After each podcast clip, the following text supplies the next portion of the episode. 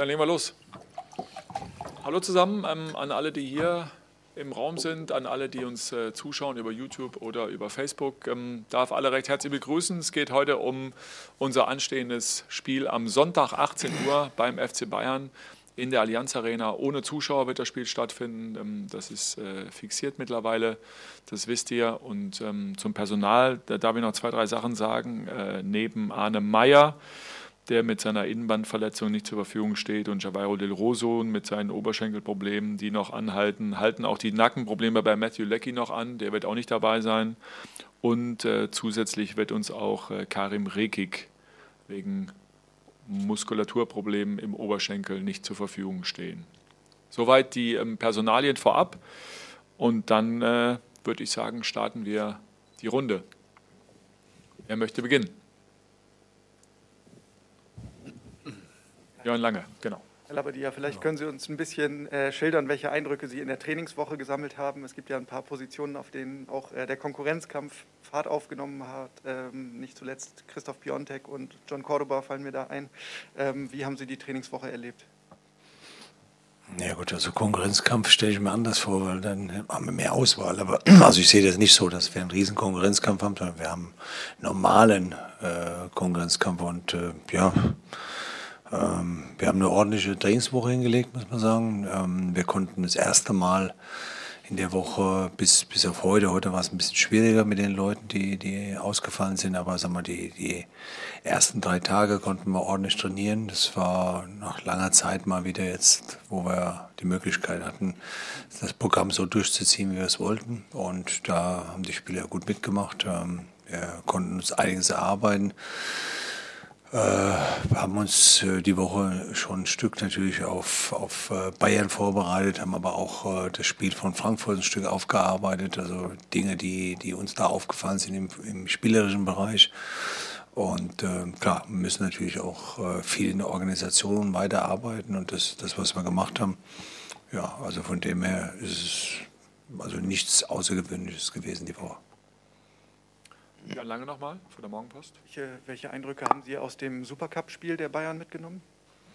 Naja, gut, also ich glaube, es war der fünfte Titel ne, in dem Jahr. Also erstmal Gratulation an, an, Bayern und das ganze Team, aber natürlich auch an Hansi Flick. Auch, die haben nicht nur die fünf Titel geholt, sondern, glaube ich, auch äh, bei, in Europa alles abgegrast. Also ja, ich denke, das war eine gute, gute Woche für sie. Ähm, so wie sie, wie sie halt immer sind jetzt zuletzt, ne, sind äh, ähm, fußballisch sehr, sehr stark und ähm, haben Hunger nach, nach dem Erfolg gehabt.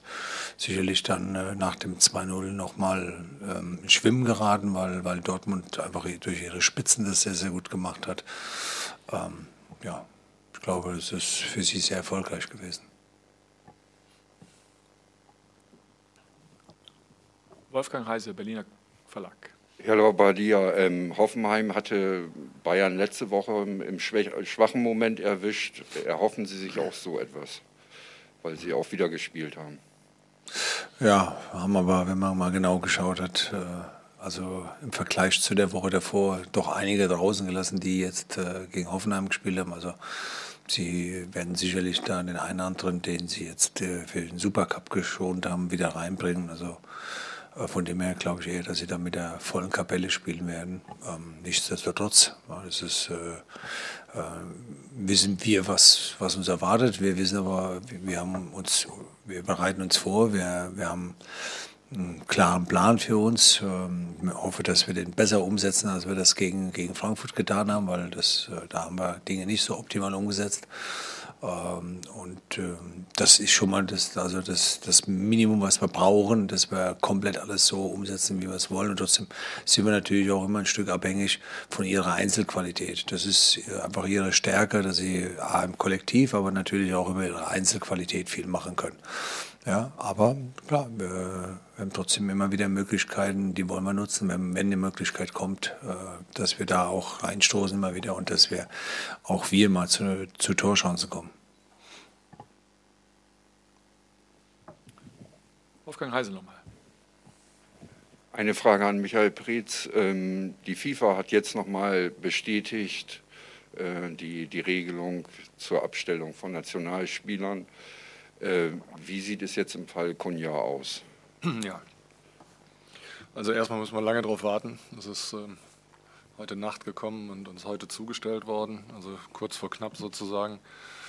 Ähm, wir haben wie auch in der äh, vergangenen ähm, Abstellungsperiode einen engen Austausch ähm, mit äh, den örtlichen Behörden gehabt und äh, haben in jedem Fall mal eine ähm, Verbesserung zu der ähm, September-Situation insofern, als äh, dass es jetzt möglich ist, dass Spieler in Risikogebiete ähm, einreisen, natürlich die ähm, äh, umfassenden Testungen und Hygienemaßnahmen durchführen müssen und danach wieder Einreise in Berlin mit äh, einem 48, nicht länger als 48 Stunden alten äh, negativen Test dann auch die Freigabe bekommen, um bei uns dann am Trainings- und Spielbetrieb teilzunehmen, sodass wir ehrlich gesagt zum jetzigen Zeitpunkt ähm, hoffen, dass wir in der anstehenden ähm, Abstellungsperiode alle Nationalspieler dann auch so wieder zurückbekommen, auch Matthäus, ähm, dass sie dann im darauffolgenden Heimspiel gegen den VfB Stuttgart zur Verfügung stehen. Wo wir gerade ähm, beim Thema Abstellungen sind, ähm, eine Frage von Johannes Mohren vom RBB, ähm, gerne an euch beide. Niklas Stark wirkt in den ersten Spielen nicht immer stabil. Jetzt wurde er für die Nationalmannschaft nominiert. Kommt diese Nominierung überraschend für Sie und kann sie ihm eventuell Rückenwind geben? Ja, überraschend. Er ist im Kreis der Nationalmannschaft dabei. Ähm, ich glaube, Jogi Löw hat sich entschieden, weil es drei Spiele anstehen, einfach einen größeren Kader äh, mitzunehmen. Und von dem her, ja, ist das, denke ich, für unseren Spieler gut, für, für Niklas. Und natürlich hoffen wir, dass wir da, dass er nochmal ein Stück Rückenwind dafür bekommt. Also keine Frage. Wo geht's weiter? Wolfgang Heise, gerne. Noch eine Frage an, an Michael Preetz. Äh, es hält sich hartnäckig in der Medienlandschaft das Gerücht, äh, dass Herr Götze kommt. Äh, was ist da jetzt dran konkret? Ja. Sind wir auf, auf, den letzten Zentimetern eines langen, langen Transferfensters, dann am Montag können wir dann sagen, spätestens wird das mit den Spekulationen auch vorbei sein. Paul Gorgas, Bild BZ. Noella, bei dir äh, dann vielleicht gleich da anschließend die Frage, das äh, Transferfenster ist jetzt noch äh, gut drei Tage offen. Was, äh, wie sehen Sie den Kader zum, zum jetzigen Zeitpunkt, mit dem Sie arbeiten? Sie haben gesagt, der Konkurrenzkampf ist nicht, nicht übermäßig groß oder die Auswahl. Ja. Wo würden Sie sich am ehesten noch Verstärkung wünschen? Auf welchen?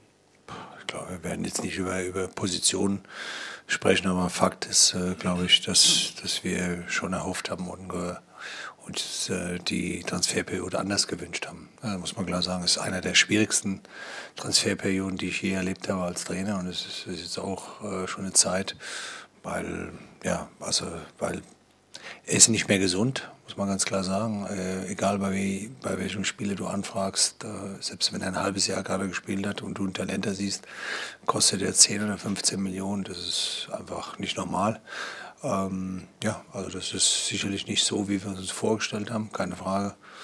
Ähm, ja, dann werden wir mit dem Kader arbeiten, der, den wir zur Verfügung haben. Weitere Fragen? Gorgas nochmal. Ja, dann gleich nochmal anschließend, weil Sie jetzt gesagt haben, die Preisentwicklung hat so zugenommen. Würden Sie sagen, es ist eine allgemeine Entwicklung über, über den Zeitraum der, der letzten Monate und Jahre? Oder ist das jetzt vielleicht auch eine spezielle Situation für, für Hertha mit einem finanzkräftigen Investor im Rücken, dass es diese neue Situation gibt auf dem mhm. Markt?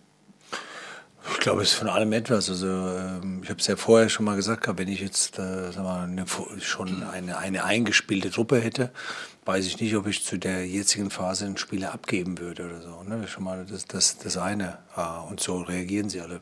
Von Corona ist nichts zu merken, was den Markt betrifft. Und sag mal, dass, dass der Markt jetzt so lange auf war, hat jetzt im Endeffekt auch nicht viel gebracht, weil, weil im Endeffekt ja, äh, ist der Markt ja überhaupt nicht aufgegangen. Ähm, und ähm, alle haben immer gewartet, weil es hier so ein langes Transferfenster ist und das ist natürlich alles nicht optimal. Also sag mal, für, für einen Trainer wünscht sich das natürlich anders, äh, dass, er, dass wir natürlich auch eine andere Situation haben, dass wir gar nicht so ein langes Transferfenster. Ich halte da nicht viel davon. Ähm, weil es, wie gesagt, einfach nichts bringt, weil das ist nur eine Verschiebung nach hinten, äh, beeinträchtigt dich als Trainer äh, viel mehr, weil du dich ja natürlich immer wieder mit, mit neuen Sachen beschäftigst. Aber nochmal, also wir, wir werden das nicht ändern, äh, die Situation ist einfach so, wie, wie sie ist. Ähm, aber es ist wie gesagt von allem etwas und, und ähm, sehr, sehr eigenartig. Wie gesagt, der, der Transfermarkt, Sie sehen ja selber, dass selbst äh, ähm, finanzstärkere Vereine, äh, als wir es sogar sind, äh, ähm, ja sagen, das und das können wir nicht bezahlen. Also gerade wenn ich Ihre Zeitung gelesen habe, habe ich ein paar Sachen gelesen, dass ein paar Vereine auch den Spieler nicht kaufen können, weil er zu teuer ist. Und ja, so ist die Situation. Und ähm, das ist sicherlich von allem etwas bei uns. Ja, ich habe mal zwei Sätze da vielleicht äh, zu ergänzen, weil ich finde schon, dass man das einordnen muss. Äh, der Trainer hat gerade in, aus einem Nebensatz was ganz Entscheidendes gesagt. Wir sind immer noch mitten in der Pandemie und mitten in Corona-Zeiten. Davon spürst du auf diesem Transfermarkt nichts. Und unsere Verantwortung ist es, sicherlich immer vor dem Hintergrund des jeweiligen Budgets, ähm, ähm, verantwortungsvoll damit umzugehen. Und äh, wir haben das mehrfach mal an dieser Stelle diskutiert. Ähm, dass es in den letzten, insbesondere natürlich im letzten Jahr, extrem äh, zugenommen hat mit den wildesten Spekulationen um Hertha BSC. Ja klar, wissen wir auch ähm, grundsätzlich, ähm, woher das kommt. Jeder das Gefühl hat, wir haben jetzt äh, mehr Geld, als wir vorher haben, was auch ohne Frage richtig ist. Ist es und bleibt es dennoch unsere Verantwortung in diesen Zeiten, von denen wir nicht wissen, wie geht der Spielbetrieb in dieser Saison A weiter und B aus? Spielen wir möglicherweise eine gesamte Saison ähm, ohne Zuschauer und wir erhebliche, erhebliche Mindereinnahmen haben in einem mehr als signifikanten zweistelligen Millionenbereich, ist es eben auch unsere Verantwortung, ähm, sehr, sehr, sehr genau zu überlegen, was wir machen. Und ich möchte das in diesem Zusammenhang nur mal sagen, weil mich das extrem geärgert hat, denn gerade in der letzten Woche rund um einen Spieler, wo wir dann Summen gelesen haben, die irgendwo bei 30 Millionen anfingen und dann immer weitergingen. Das wird es mit Hertha BSC äh, nicht geben in dieser Corona-Phase, das kann ich ganz klar sagen. Ähm, und ich glaube, das ist dann auch wichtig, dass man das mal ähm, so äußert. So wird es nicht funktionieren, das werden wir mindestens nicht mitmachen. Gibt es noch weitere Fragen? Dann Paul Gorges nochmal. Nochmal eine Frage an äh, Herrn Labadier äh, zur Planung der Länderspielpause, die jetzt äh, ansteht. Können Sie das vielleicht mal ganz kurz äh, skizzieren, wie da ihr, Ihre Planung ist, wenn das, wenn das kurz möglich ist? Ja. Ähm, oder ja. ob sich das gar nicht so groß unterscheidet vielleicht vom letzten Mal oder ob Sie was dazugelernt haben, wie, wie man es besser organisieren kann, vielleicht an manchen Stellen? Nee, Sie sehen ja, wir, also wir sind permanent beschäftigt, äh, immer wieder die Planung umzuwerfen, neu zu machen, äh, weil wir natürlich auch, ja, ich habe die, die Woche ein Gespräch mit Matthäus Kunja gehabt äh, und musste eigentlich darauf vorbereiten, dass er das zweite Spiel auf keinen Fall machen kann. Ne? Also alleine das. Ne? Jetzt ändert sich das wieder. Ne? Wir müssen jetzt wieder sehen, wie kommt der vielleicht von Peru direkt äh, nach, nach Deutschland, muss er nochmal mit nach Brasilien, weil muss ja sehen, die, wir haben dieses, äh, diese Spiels, oder diese Länderspielabstellungen haben wir drei Spiele, die meisten Spiele. Das bedeutet, wir spielen samstags und die meisten Spiele, da gehört auch Matthäus Kunja dazu, die werden am äh, Donnerstag kommen, die werden aber dann kein Training machen können, weil sie getestet werden müssen. Das heißt, wir werden, wenn überhaupt, Freitag ein einziges Training haben. Äh, und da müssen wir genau überlegen, äh, wenn ein Spieler, der, ich glaube, nachts jemand spielt, ähm, dann zurückkommt, ähnlich bei John Cordoba, der, glaube ich, in Chile sogar noch spielt. Also kann man sich vorstellen. Also von dem her ähm, ja, müssen wir immer wieder flexibel sein. Das habe ich auch heute der Mannschaft auf dem Platz gesagt, weil, weil wir da auch wieder äh, plötzlich ein paar Ausfälle hatten, wo wir nicht so trainieren konnten, wie wir es uns gerne vorgestellt hatten. Also wir müssen extrem flexibel sein. Michael hat es ja eben gesagt gehabt, wir sind in der Pandemie, das merken wir jeden Tag. Äh, die Länderspielpause, muss ich sagen, ist äh, ja, ähm, auch sehr schwierig zu gestalten. Ähm, zwar deswegen, weil wir, so wie es momentan aussieht, sechs, eventuell sieben Feldspieler zur Verfügung haben. Das ist natürlich nicht viel, äh, bis zum einen Tag vor, vor Spiel gegen, gegen ähm, Stuttgart.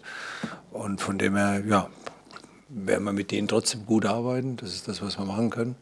Ähm, hoffen, dass unsere Nationalspieler äh, Spiele machen und dann aber auch gesund zurückkommen.